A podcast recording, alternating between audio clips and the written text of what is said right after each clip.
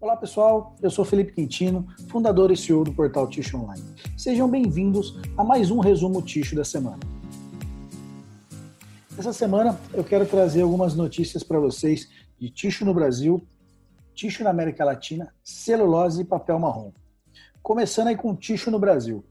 A Lutepel está adotando diversas medidas preventivas com o objetivo de diminuir os riscos de contágio do novo coronavírus e oferecer mais segurança aos seus colaboradores clientes e parceiros durante a pandemia. Assim, a empresa mantém suas atividades de modo a contribuir com a cadeia produtiva sem colocar em risco sua equipe de trabalho.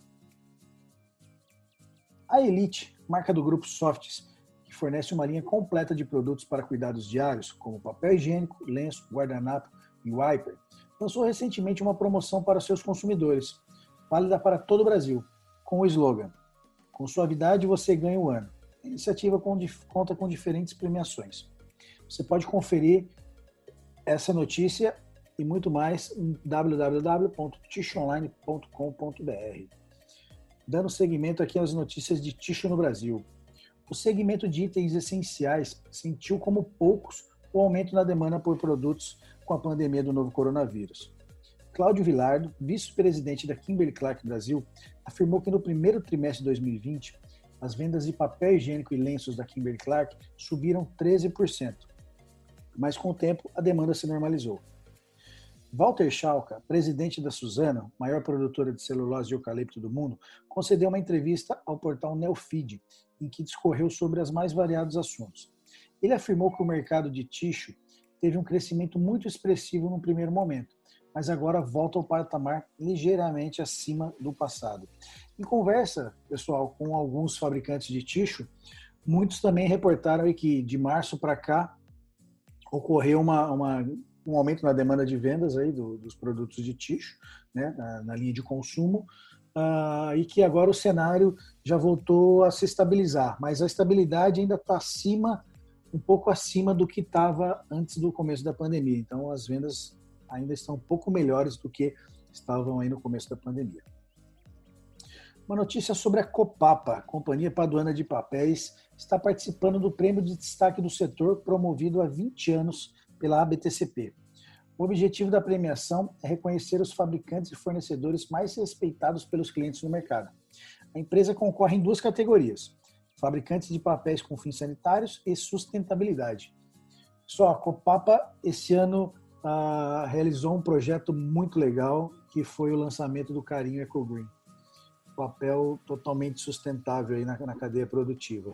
E a Copapa está concorrendo com esse case aí também na BTCP.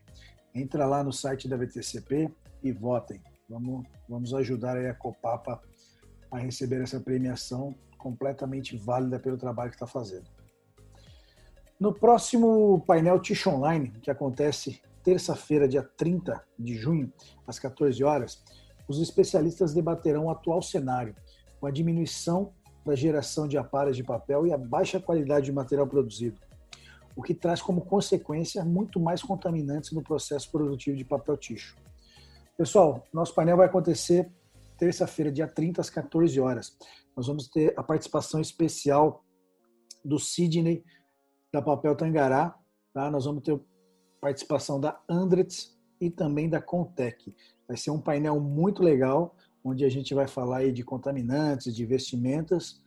Ah, então, se você ainda não se cadastrou para ser avisado, entre no paineltishonline.com.br, clique lá, faz o seu cadastro que você vai ser avisado assim que estiver começando o painel, ok?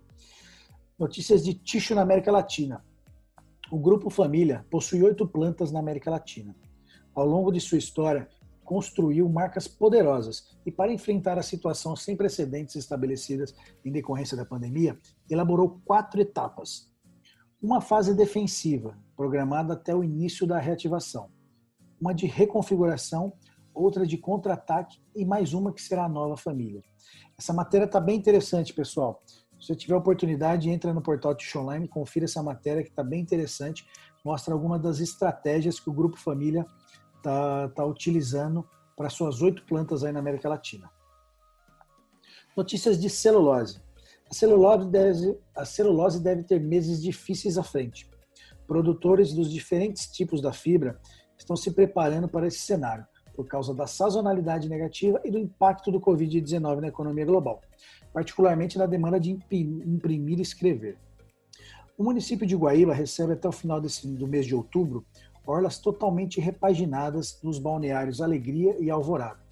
Os espaços estão passando por obras de requalificação urbana que fazem parte do CMPC Conecta e contarão com novas áreas de lazer, locais para práticas de esportes, espaço pet, novos piers, entre outras melhorias.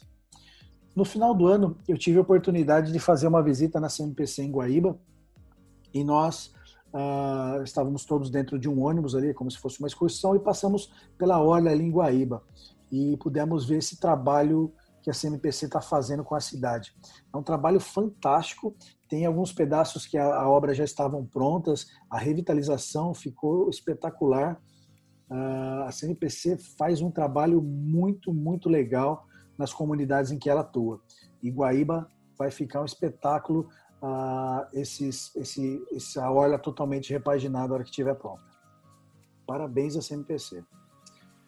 13 conselheiros da Clabin estão sendo processados pela Comissão de Valores Imobiliários, pela CVM, devido a mais um episódio na tentativa do encerramento do pagamento de royalties por uso da marca da empresa e suas derivadas às famílias controladoras. A celulose vem se mostrando uma força como um dos produtos mais importantes do agronegócio brasileiro.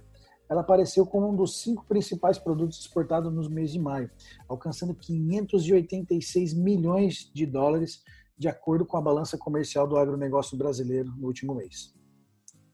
E agora, para finalizar, pessoal, papel marrom. A Clabin comunicou o acerto da venda da unidade de papéis de embalagem localizada na cidade de Nova Campinas, em São Paulo, para um grupo alemão, por 196 milhões de reais.